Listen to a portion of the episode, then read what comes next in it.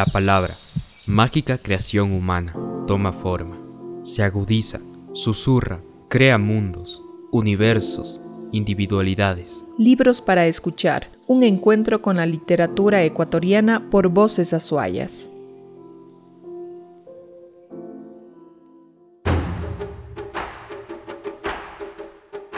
Una idea original de Ana Abad, Quilca Editores. Producción Juan Carlos López y B Comunicación, con el apoyo de Grupo Estrategia 7. El violín de Ingles. Novela escrita por Carlos Vázquez.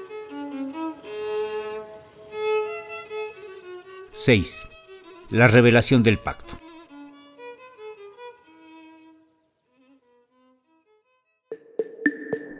Sí, una mortificación le saltó a su cara. ¿Podría explicar el amable desenrollo de esta expresión más que semejante sorpresa? Hay quienes confían que la peste se quema con los ahogados, que el tiempo está preñado de pasado y que el bastardo es del futuro, que vale un pepino el virtuosismo, que si algo de veras fuera virtuoso como la música, no enrojecería las aguas, que la muerte no es pálida, sino la vida. Que la muerte solo es un exordio en vida cantado por un mal presentador. Que la mejor maquinación no surte su efecto inmediato pues adolece de novelería. Que las palabras enrocan los provechos, como por ejemplo el provecho de las sábanas, que unos fabrican, otros las compran y ajenos las usan. Y que incluso hay quien las arroja como desperdicio que se cosecha pronto la concepción y que la semilla sigue imperecedera violando supersticiones. Sudó. Oscurimbad sudó, a gota gorda, enrojeció, como muchas aguas, como una hoguera al filo de la extinción, como los pies de los fabricantes de tambaleos, los vinicultores. Un apremio escorbútico lo tentó a salivar. Coágulos sanguíneos aglutinados en su paladar lo obligaron a fruncirse completamente y luego a no contenerse a escupir a un costado. Gozán se admiró de aquella vulgaridad. Homé no. Ese hombre es tétrico, murmuró al oído de Oscurimbad el señor Gozán, quien demostraba alguna impaciencia. No me parece tanto, más bien lo veo como un chicuelo inquieto respondió Scurimbad, acaso inspirado en la inquietud del hombre que estaba sentado a su costado. Entonces fue cuando sucedió. La enorme rata que Homé esperaba saltó de una de las hendiduras y él, con felina agilidad, asestó con el bisturí en una de sus patas, provocándole un chirrido espantoso que alegró al visconde. ¡Él aquí! exclamó triunfalmente. Podemos continuar. Gozán comprendió sus intenciones al ver cómo le arrancaba la cola de un estiletazo y cómo la amarraba a la cama. Se levantó y miró al músico, quien nada de eso comprendía, quien en su ignorancia se percataba que era parte de un juego, sin embargo, sin saber a ciencia cierta a qué bando pertenecía. Homé salió, midiendo sus pasos. Gozán, atrás suyo, cerró la puerta única salida. Los lamentos de la rata terminaron por ser lo que menos le preocupó a Oscurimbad. Si bien podían amedrentar o consternar a cualquiera, el animal imploraba la muerte. Recordó el monólogo de corte napoleónico que oyó en la biblioteca. Soy parte de la debacle mundial. Se susurró impávido, dispuesto a no formar parte de esa estrategia cualesquiera que sea. La rata en tanto chillaba con menos fuerza, demostrando algo así como placer tras cada latigazo de dolor. Por no sé qué impulso anexo a la curiosidad, Oscurimbad tomó el violín y lo empezó a entonar. No fue en lo absoluto misericordia para con el roedor. Es más, bien podría decirse que se identificaba en este, si era un pasatiempo o una aceptación de la realidad nunca lo sabremos. Pasó su pensar rápidamente. Mientras lo tocaba el violín, notó lo hermético del anfiteatro. Varias capas de cartón, esponja y cuero cubrían las paredes, lo que no daba precisamente un alegre retorno de la melodía, o un eco propicio para un concierto, o simplemente para oír una clase. Su edificación había sido planteada con otros objetivos. La rata, sin embargo, se conmovió levemente, como si escuchara solo fragmentos de lo entonado. Solo eso me faltaba, refunfuñó. Una rata sorda.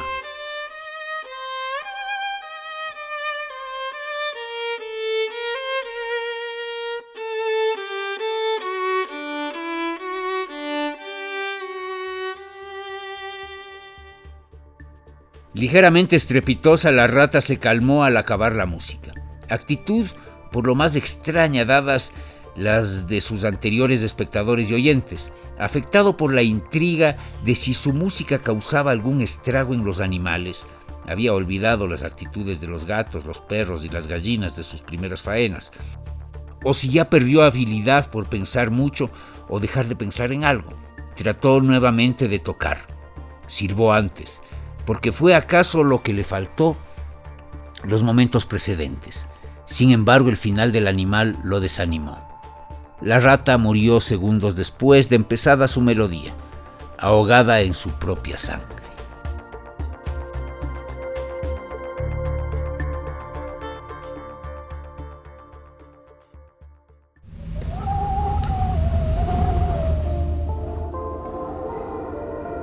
La mano de Gozán lo despertó horas después. Homé con lente de aumento en mano como herramienta, indagaba sobre el cuerpo del roedor sin realmente examinarlo mucho. Como se lo dije, amigo José, murió por causas naturales. Otra vez me ha asombrado su poder profético. Oscurimbad apenas se repuso al oír este diálogo que además insólitamente menguó su desespero tras pensar que empezaba a flaquear el poder de su destructora música. Permíteme, sin embargo, que dude, dijo Gozán, que entró con la bata desatada y otros botines. El ratón, como el hombre, posee oído. Si esta música afecta al hombre, por simple deducción, debe afectar al animal necesitamos experimentar con humanos. Homé dirigió su mirada al músico como esperando prontas palabras. Me he aburrido, clamó Obscurimbad. En su voz había un tono como de disculpa, como si el visconde hubiera hecho algo malo y él ahora lo disculpase. Homé, pacífico y hasta satisfecho ante cualquier frase o actitud de su interlocutor, hablante a la vez, no le retiraba la mirada de encima, como esperando más palabras. Creo que debo marcharme. Esto no me está gustando nada. Dijo por fin, y ahora esa áurea pétrea que deja el ansia a quienes posee se dibujó en su cara. Todo le será pagado, respondió Jean-Bas Gossin, intruso entre las miradas de Homé y Oscurimbad quien conjeturó que había algún mensaje incluso en la jubilosa mirada del vizconde. Entonces, como un vaso de cristal quebrado en una fiesta cuyas esquirlas lastiman por doquier, la tan esperada voz de Homé se hizo presente. Manejar el destino de los hombres siempre será el anhelo de ellos mismos. Por eso crearán grandes civilizaciones con sus respectivos dogmas y sus leyes normativas que, aún erróneas, deberán ser manipuladas para que triunfe el bienestar general sobre el individual. Así será. ¿Qué era esa forma tan rara de expresarse en futuro? Les tocó a sus oyentes ordenar aquellas palabras lógicamente, o sea, en pasado. El anfitrión continuó. También será cuestión de mucha controversia mañana el manejo de las multitudes. La atracción que infringe la música, en especial la música simple de contados acordes, será decisiva para quienes traten de conquistar las mentes de los involucionados, de los retrógradas, de los iletrados, en otras palabras, de la mayoría.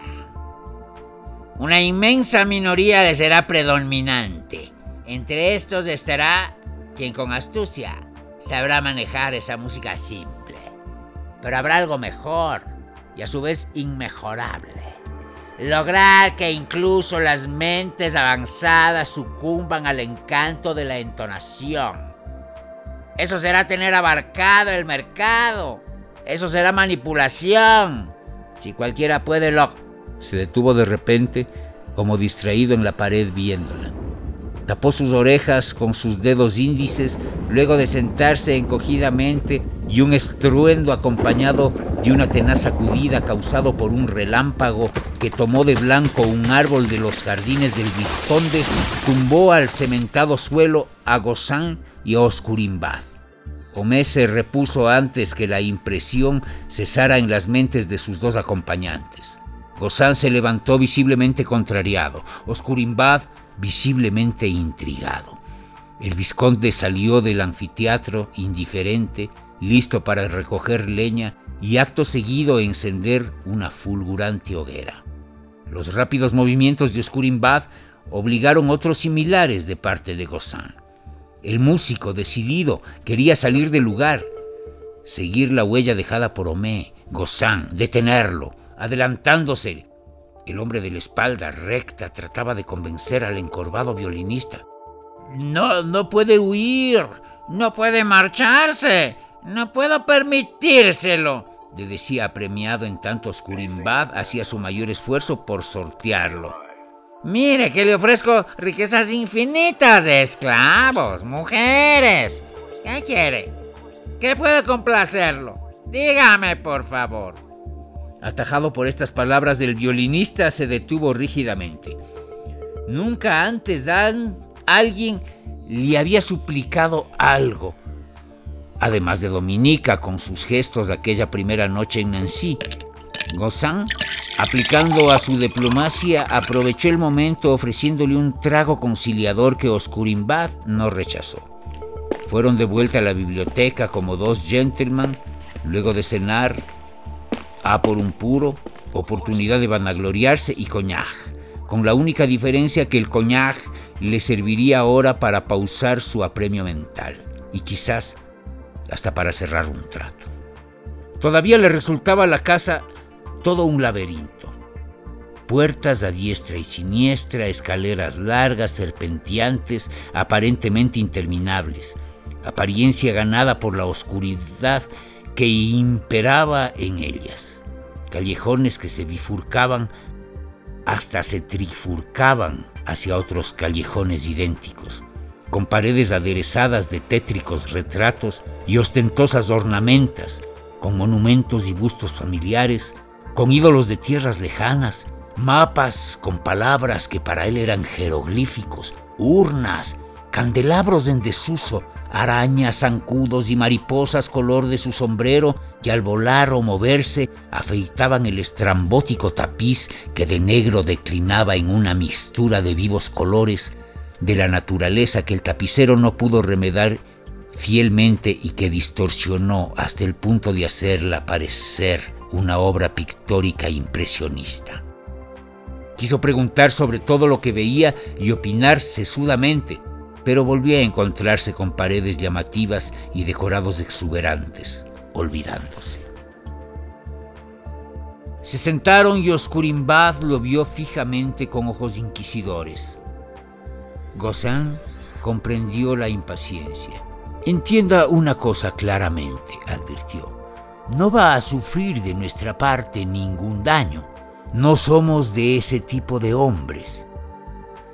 Se me hace difícil creer lo que está diciendo, en especial porque si estoy aquí es para enseñarle a precisamente eso, a hacer daño. Repuso con certeza el violinista que apretujaba el estuche. Sea a lo que se refiere, pero piense en lo siguiente. Nosotros no podemos deshacernos de usted, es nuestra carta bajo la manga. Usted en cambio puede con facilidad matarnos. ¿O es que se ha olvidado que lo queremos por esa misma cualidad suya? Vaya verdad. Se había olvidado de su don. Había olvidado que podía engatusarlos con facilidad, pero era indiscutible que ellos no habían descuidado ese detalle. ¿Dónde está el científico? Preguntó como si así pudiera distraerlo. Se equivoca. El visconde no es científico y ni se lo mencione. Tiene especial repulsión hacia las personas que estudian a los demás. Él solo lo hace para complacerme. Él es algo así como mi hermano. Cuida de mí, pero yo le profeso un respeto muy grande. Gozán nunca le sirvió el ofrecido trago. Le contaré, dijo, si me lo permite, a breves rasgos las características de nuestra relación. Oscurimbad tuvo que penosamente levantarse para servirse por sí mismo otro vaso de ginebra y prestar atención. Lo que ningún hombre pobre quiere hacer con un hombre rico. Mi padre fue un hombre de mucha fama en la ciudad. Una fama que aún llegó a París. Era un hombre dedicado exclusivamente al estudio. Usted pensará que esta es otra de esas historias en que un hombre pierde a su amada en un accidente y se oculta de la sociedad por recelo o algo así y se vuelve paulatinamente loco inventando grandes máquinas del tiempo, voladores o en su busca infatigable de un elixir de la vida eterna o símiles. Pues bien, lo desengaño aclarándole desde ya que no es así. Mi padre, Arthur Cossin, quien sirvió a las huestes bonapartistas, le declaró la guerra a las relaciones. Soy un niño abandonado y ha crecido, pero crecido eh, con nombre dorado. Bien, mi padre fue un científico frustrado. A él perteneció esta casa. Yo la he vendido recientemente al mismísimo Visconde por una módica suma y la receta para la conquista total del mundo. A mí no me servía ya para más. El anfiteatro en el que estuvimos fue su taller de experimentación muchas veces. Allí vi como hombres buenos eran masacrados en pos de la ciencia. Allí mi padre acabó con su propia existencia. Pero no seamos melodramáticos ni nos salgamos de la senda que intentó trazar. Oscurimbad lo vio gélidamente, en silencio. Quiso interrumpir sus labios se abrieron rápidamente para pronunciar una palabra, pero se contuvo de salir, como antes se contuvo el sollozo, por la rata, por su familia, por su amante. Una palabra tan delicada, tan impecable, tan hermosamente modelada que parecería tallada por Miguel Ángel o modulada por su violín. Una palabra cierta y que sin imaginar estaba dispuesta a abandonar. Pero todavía no. Gozán prosiguió sin el menor escrutinio de su oyente, como si solamente se estuviera ratificando su idea a sí mismo en voz alta. Inventó tantos cachivaches que no sé dónde los colocó. Hasta lugares mágicos para colocar cachivaches inventó. Ni falta me hace saber. Soy hombre de arreglos. Por eso arreglé que mi padre me diera bienestar y a cambio perpetuaría su apellido. El arte, sin embargo, es mío pero no todo fue un contratiempo. Aparte de que creo con seguridad que mi padre quiso de mí otra pieza de modelo, otro conejillo de indias. Él me presentó a su alumno más destacado, el heredero de los Homé, hijo del conde de las tierras verdes de Champagne y de los montes adyacentes a la ciudad de las burbujas, nuestro querido Visconde. Fue una verdadera bendición. Aunque debo decir que al principio me pareció una mala copia de mi progenitor. Cerrado y hambriento de ciencia como él, lo juzgué otro mequetrefe más, otro para la lista de suicidados o dementes que fueron a terminar sus días en el sanatorio de Nancy. Pero no seré ingrato. Me jacto de ser hombre de principios. Para algo fui criado. Me alimento de venenos, usualmente para contrarrestarlos si un día doy erróneamente con uno. Cuando son escasos, opto por electuarios, miel, vegetales, cosas que me hagan olvidar el sabor de la carne. Es que cuando mate, deberé hacerlo sin temor a vacilar ni verme comprometido. Mas sé de otro tipo de consanguinidad el pacto de caballeros. No siento rencor hacia el cielo ni estoy harto de los hombres. Muerto mi padre, Omé tomó un lugar preponderante en mi vida, siendo el impulsor de mi proyecto de dominio global. Ahora puede comprender a lo que me refiero. No soy hombre que falte a su palabra, al contrario, defiendo a capa y espada a quien es leal a sus leales. Palabras resonaron cristalinas, musicales. No necesitó más. Oscurimbad estaba complacido. Se levantó y se dirigió al alto y rubio hombre. Lo abrazó con fuerza. Presumió haber encontrado una familia sustituta. Homé abrió la puerta con leña bajo los brazos y entró indiferente a las muestras de afecto de Gozán y Oscurimbad, que casi lloraba. Arrojó la leña dentro de la chimenea y la prendió, y la avivó. Y con sobriedad educada e impulsivamente se sentó. Ahora sí, dijo dirigiéndose al violinista. Toca algo bonito, no muy alegre, no muy triste, no una queja ni una infracción a nuestro ánimo, algo que nos respete, pero no embustes. Tampoco sea un escobón a nuestra naturaleza ni una incomodidad que nos haga sudar o llorar. Solo toca. Entonces vino el dilema. Nueva familia adquirida, nueva familia destruida. ¿Qué hacer? La mansedumbre podría, más que su ímpetu, ¿cómo defraudarlos luego de todo ese afecto por parte de Gozán? Lo único que le dio un poquitín de ánimo fue el hecho de librarse de quien cosechó los frutos de su bajo trabajo. Todo se le fue de la mente, lacerándose la yema del pulgar derecho cicatrizada ya y escupiendo sobre el pequeño cenicero, volvió a su culto.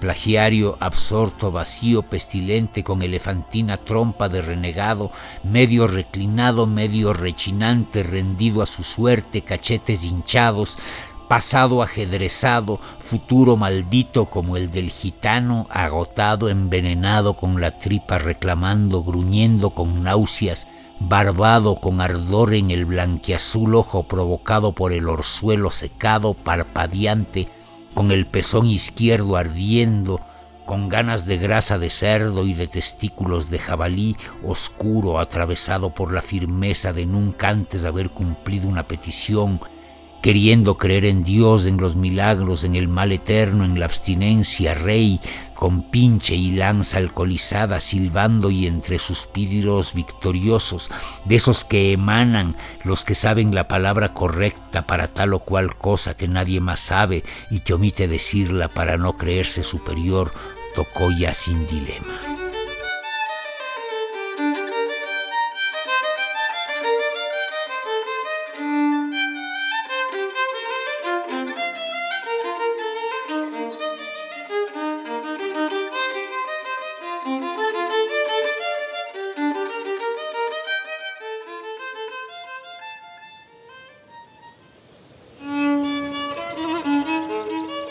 7. El Club Mozart y compañía.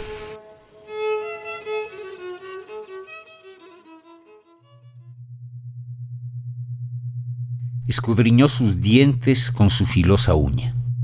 Con dificultad acertó con la salida. Las dificultades se le incrementaban.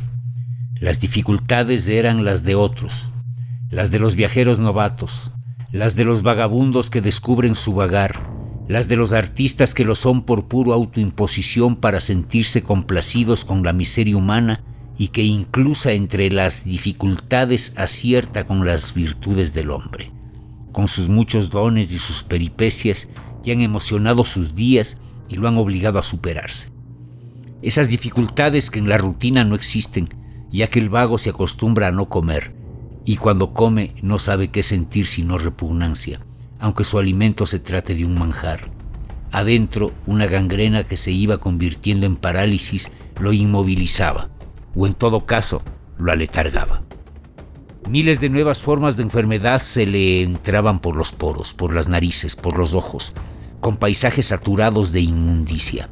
En su ojo de orzuelo, en su ojo podrido que no faltaba mucho para caérsele, en ese ojo que antaño fue codiciado y que en el amor y el éxtasis llamaba la atención, excitaba la ternura, y sí, las dificultades eran ahora muchas, casi incontables, de no ser porque no se detenía a contarlas, porque tampoco se detuvo a percibirlas.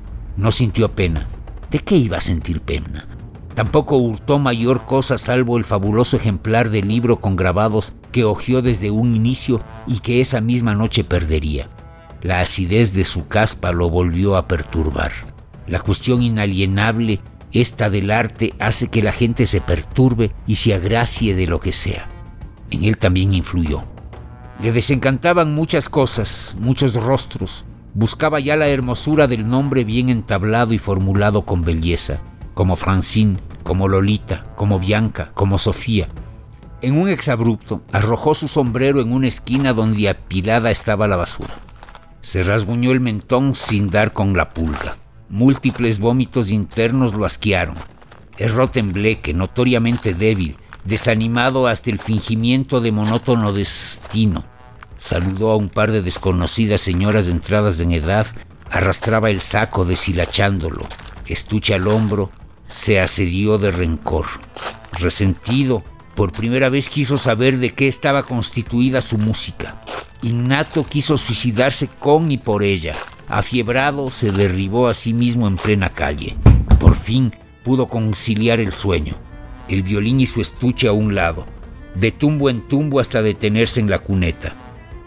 Soñó en una cosa muy diferente a un violín. Soñó en Corina, que le daba un beso mientras él surcía sus medias de nylon entretejido. Soñó en el Club Mozart y compañía, la legendaria fábrica de sueños teatrera y musical de la que un amanecer de otro día, en viejos tiempos peores, sería propietario. Pero ¿quién es Mozart para alguien que no sabe bien su propio nombre? Que no podría estamparlo para la posteridad cuya rúbrica se limita a un garabato irresoluto. ¿Quién es Mozart en un sueño? ¿Podría ser una melodía suya o un sonido cualquiera? ¿Podría alguien describir a un Mozart que nunca se ha oído? Lo más cierto sería encontrar a un Mozart con las facciones del soñador y con su destino de hombre de pie torcido.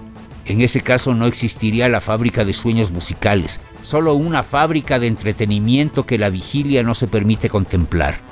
Soñó que Corina era su aprendiz, que con cuidado le ponía el instrumento entre sus toscas manos y con crueldad ella lo trataba, como si fuera necesaria esa crueldad forzada para asemejar la crueldad innata de las manos de Oscurimbad. Hacía muchos años que un sueño no lo reconfortaba. Fue arrastrado por unas manos venosas, narcotizado por la diversión del sueño, imaginó, o por eso sonrió, ir al matadero. Su cuerpo rastrillaba los escabrosos residuos de ripio que la suerte y la providencia habían repartido sobre la pedregosa calle. Se sintió subir a una atalaya. Era un coche. Sintió viajar por lugares nada comunes, llenos de víboras venenosas, sapos deslenguados y lagartijas multiformes y multicolores, con paisajes saturados de hombres que en su opacidad lo alababan sin parar, haciendo loas a los vientos para que los recojan y le brinden deleite. Pobre individuo que cundía en amarguras y en derroche energético.